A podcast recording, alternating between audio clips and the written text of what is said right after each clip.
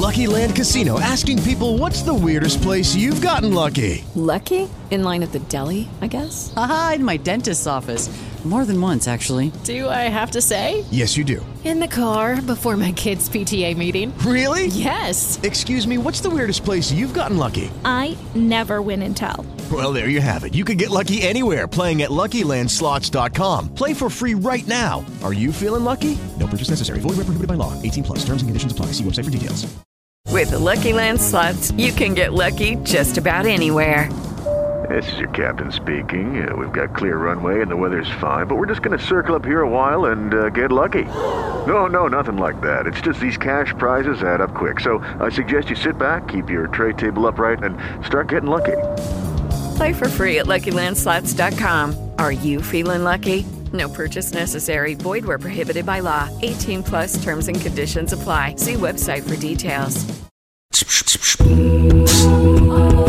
Agora na Band News FM, Humanamente, com o Dr. Daniel Barros e Inês de Castro.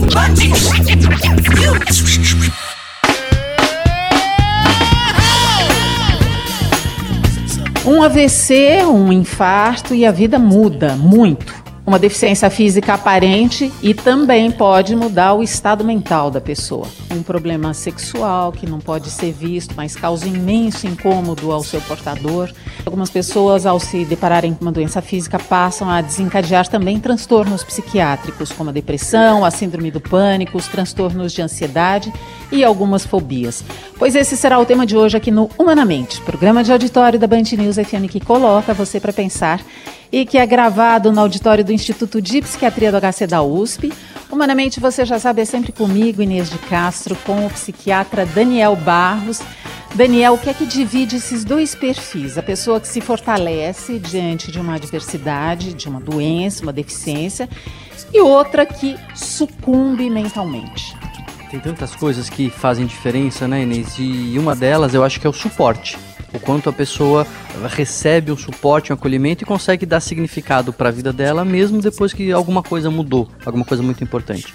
Agora ela infartou, agora ela perdeu alguma autonomia, mas a vida dela não era resumida a, por exemplo, ter as duas pernas. Lógico todo mundo quer ter as duas pernas, mas a gente não se resume a isso. Eu acho que o suporte ajuda muito nesse momento. Muito bem lembrado. O nosso convidado de hoje aqui no Humanamente, que vai responder as nossas perguntas, as da nossa plateia, é o Dr. Renério Frago Júnior. Ele é psiquiatra, coordenador do programa de interconsultas do IPQ. Doutor, entre as suas observações, que tipo de doença física mais desencadeia os problemas mentais? O AVC, é o acidente eh, vascular cerebral, porque ele já acomete diretamente o cérebro. E ele deixa também déficits, como você lembrou há pouco, físicos, como, por exemplo, a dificuldade para expressar palavras, construir frases, e mesmo eh, a dificuldade para eh, mexer alguns dos membros, como, por exemplo, o braço.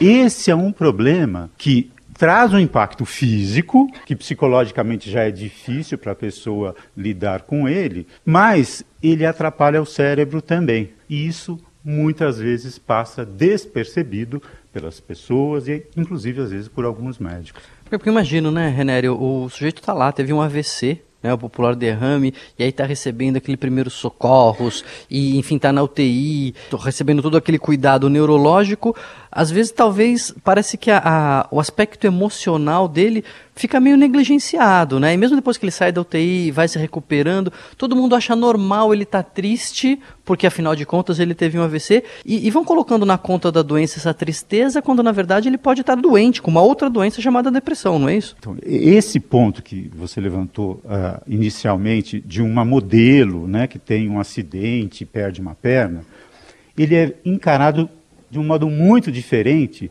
quando nós temos, por exemplo, um senhorzinho de uns 80 anos que sofre um AVC, vai para a UTI, sai da UTI relativamente bem do ponto de vista clínico, vai para casa. Esse senhorzinho tem alguma dificuldade de falar, tem alguma dificuldade para movimentar a mão direita, e ele, por exemplo, deixa de jogar lá o dominó que ele sempre ia jogar, ele parece que assiste lá o joguinho de futebol, mas não está vibrando. Ah, 80 anos, na nossa cultura ainda é, existe um certo estigma de que o idoso também vai chegando ali e não tem muito mais o que fazer. Agora, doutor, eh, me ocorreram as cirurgias de um modo geral. A pessoa, quando sai de uma cirurgia, ela não é aquele mesmo paciente que entrou na cirurgia. É uma pessoa diferente.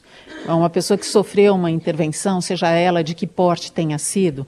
Mas eu já vi, inclusive, gente que sai diferente, com um comportamento diferente, e às vezes até com identificada com depressão, depois de cirurgia plástica. Isso acontece? É frequente? É olhado pelos médicos? Tem dois aspectos. Um, você falou, lembrou da cirurgia plástica. A outra é da cirurgia cardíaca. Então, na cirurgia plástica, dificilmente nós vamos ter um comprometimento cerebral pela cirurgia em si. Já na cardíaca, dependendo da cirurgia, microêmbolos podem ir para o cérebro e dar um comprometimento cerebral. Então, nessa né, cirurgia que não tem um comprometimento cerebral, o que mais importa é a expectativa anterior. Então, com muita frequência, as pessoas vão fazer uma cirurgia plástica porque estão insatisfeitas com a imagem corporal, embora no senso comum aquela imagem dela é excelente, é ótima.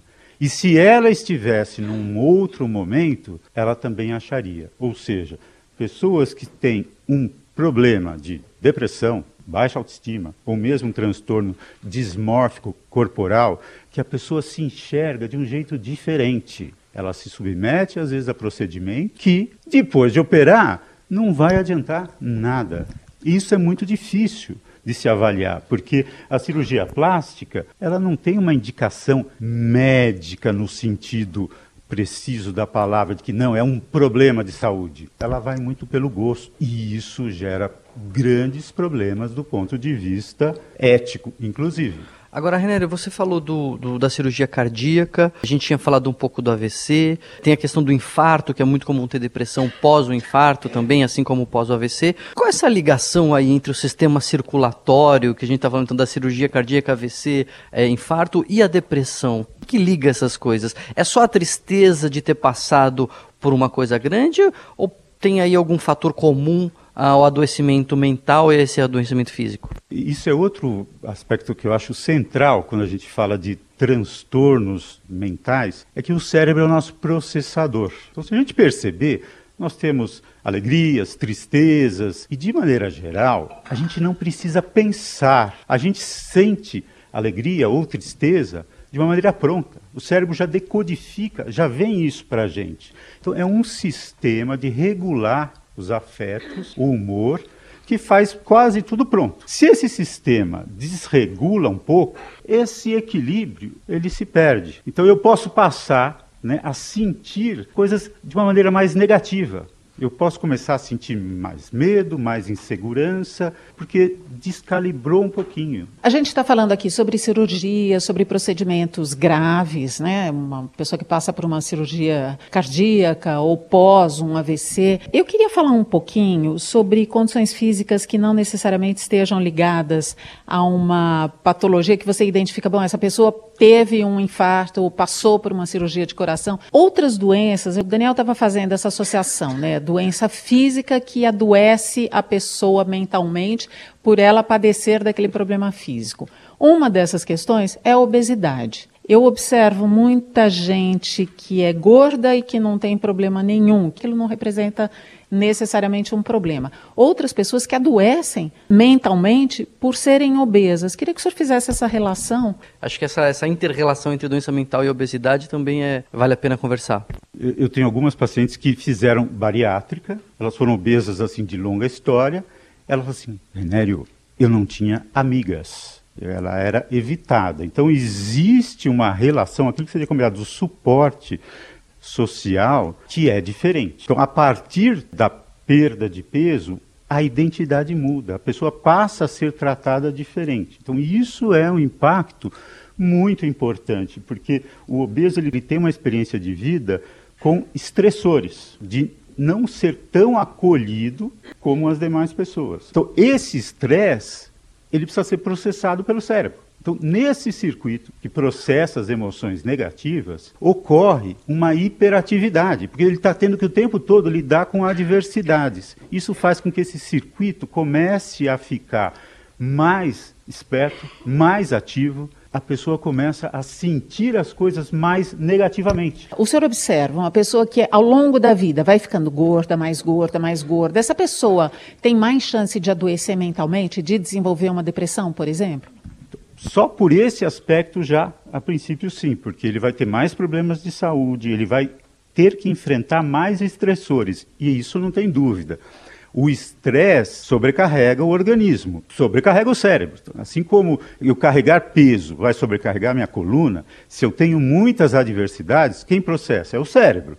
Se ele tem que processar isso, o circuito responsável, ele fica muito ativo, muito ativo.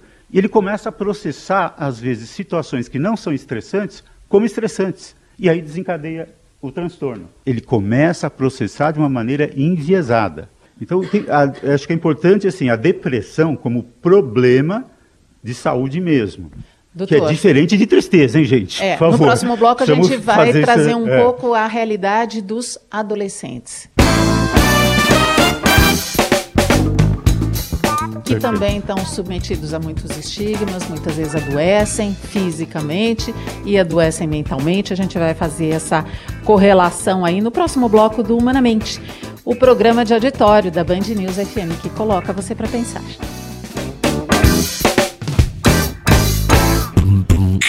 Você ouve Humanamente da Band News FM. Você ouve Humanamente da Band News FM.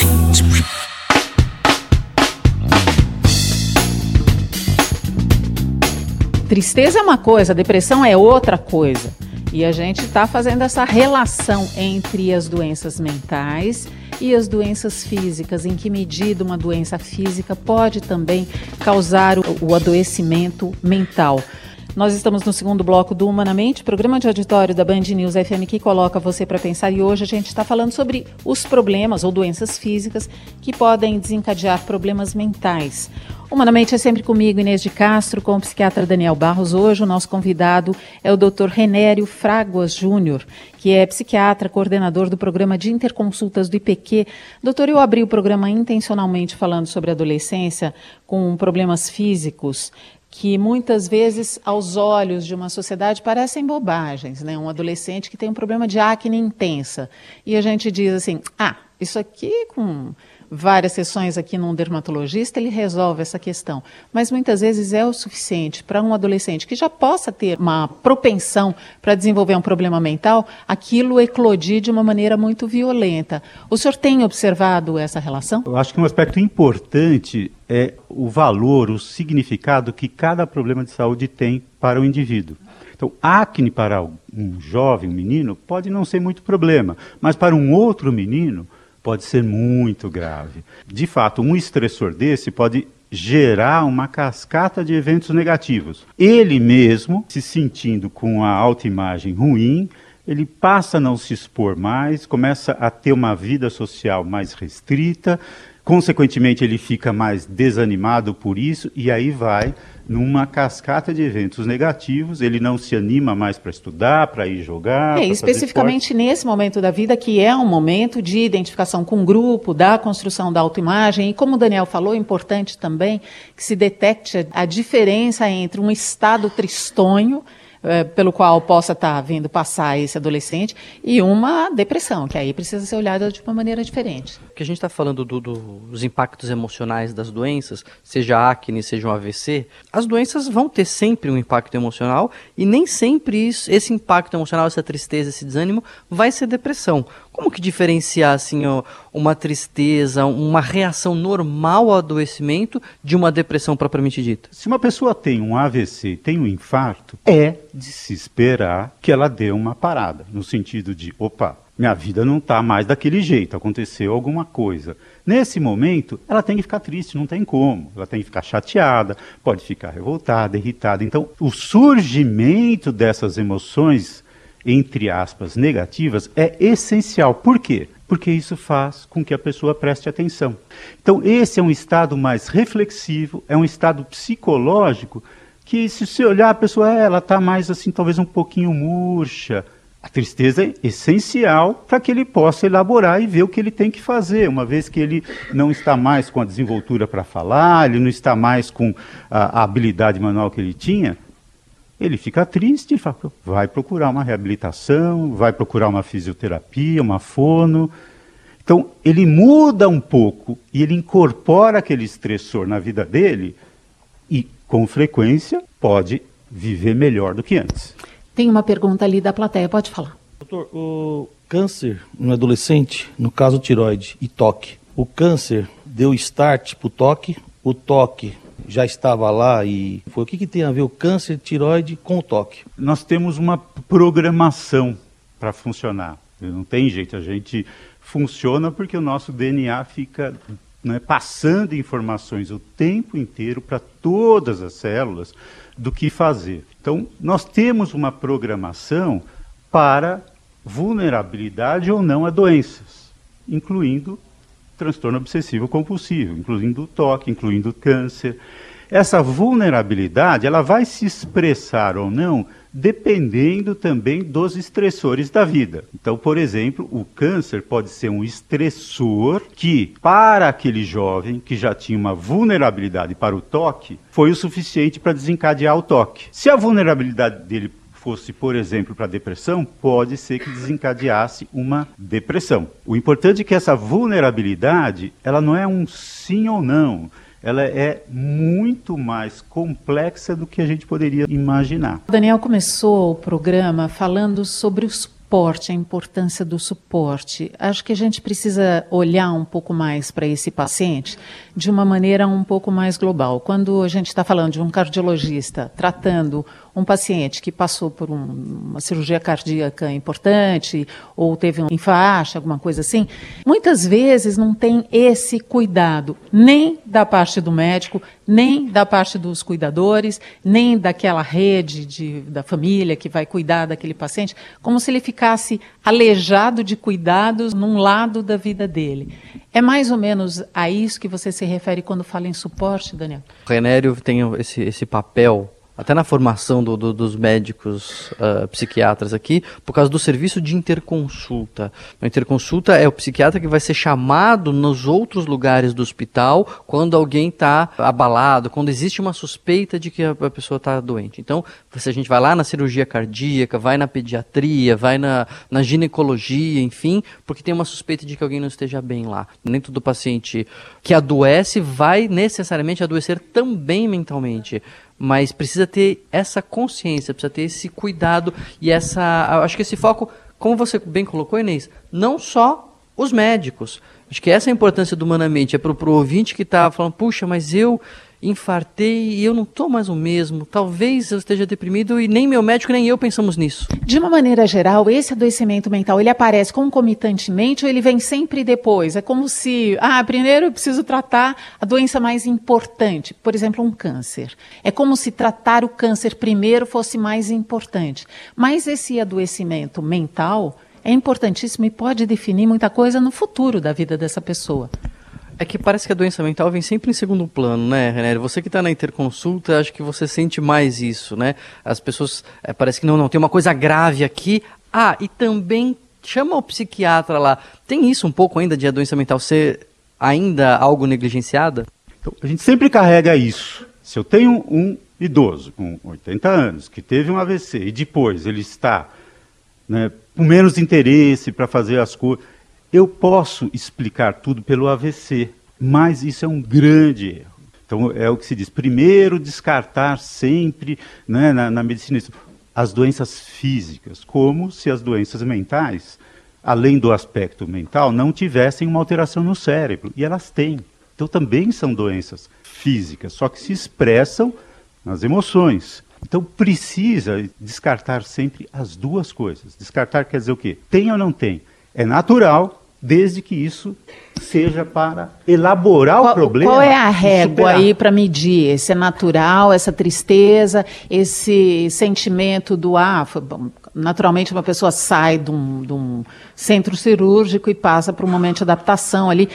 Qual é o limite aceitável para essa pessoa ficar triste, meio baixo astral ou desenvolver uma depressão? Esse limite, a pessoa tem que sempre procurar um médico para saber. Então, a família é essencial para sensibilizar a pessoa e procurar um médico. O que, que, é problema? Esse limite é difícil de estabelecer. Por quê? Ah, até onde né, ah, o sono entrecortado vai ser um sintoma ou vai ser algo que eu aceite? Ah, meu sono está meio ruim, acorda de madrugada, mas tudo bem. Então, saber se isso é um sintoma ou não, é o médico que tem que ajudar a pessoa. Ela se queixa, ela está mal, está incomodando, ela vai lá conversa com o médico. Então, esse limite precisa ser estabelecido sintoma a sintoma com o médico. Ah, a falta de interesse. A pessoa não está indo mais jogar dominó, não está mais lendo, não está mais assistindo os programas. Existe um limite que, para aquela pessoa, é normal. E isso varia de pessoa para pessoa. Então, por isso que é difícil e que todo ah, mas é muito subjetivo. É, existe uma subjetividade, mas o médico com a pessoa ele vai ver para aquela pessoa o interesse que ela tinha.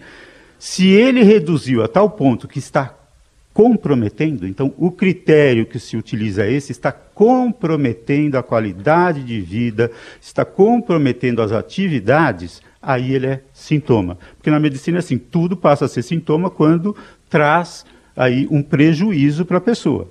Mesmo Mas... que ela possa se sentir bem, se está trazendo um prejuízo, então a pessoa ah, estou me sentindo bem, mas a pressão minha está alta. É um problema, é um sintoma. Então, às vezes, a pessoa mesmo ela acha que está tudo bem. Então, esse é um problema da depressão. Porque a pessoa tem 82 anos, ah, eu acho que é assim mesmo, minha vida já está acabando. Eu não sou mais tá errado, né? É, mas a então, gente está tá focando nessa né? pessoa ser... com 80 e poucos, mas a gente pode estar tá falando uma pessoa com 40 e poucos que também está minimizando e precisa voltar a trabalhar, precisa voltar à vida dela e menospreza um sintoma que pode ser uma coisa importante. É porque a gente sempre tem a mania de explicar, né? Ah, não, eu estou assim é por causa do meu chefe, é por causa do... porque faz tempo que eu não tenho férias. Mas é, é aquela regra que a gente sempre fala, né, Renério? Na dúvida, é melhor procurar porque é melhor procurar e não precisar do que precisar e não procurar. Muito bem, assim chegamos ao final do Humanamente, programa de auditório da Band News FM que coloca você para pensar. Quero agradecer ao psiquiatra Dr. Renério Fraguas Júnior, que participou hoje conosco, também meu parceiro Daniel Barros, a nossa plateia. Lembrando que semana que vem tem mais Humanamente na Band News FM. Obrigado, Renério.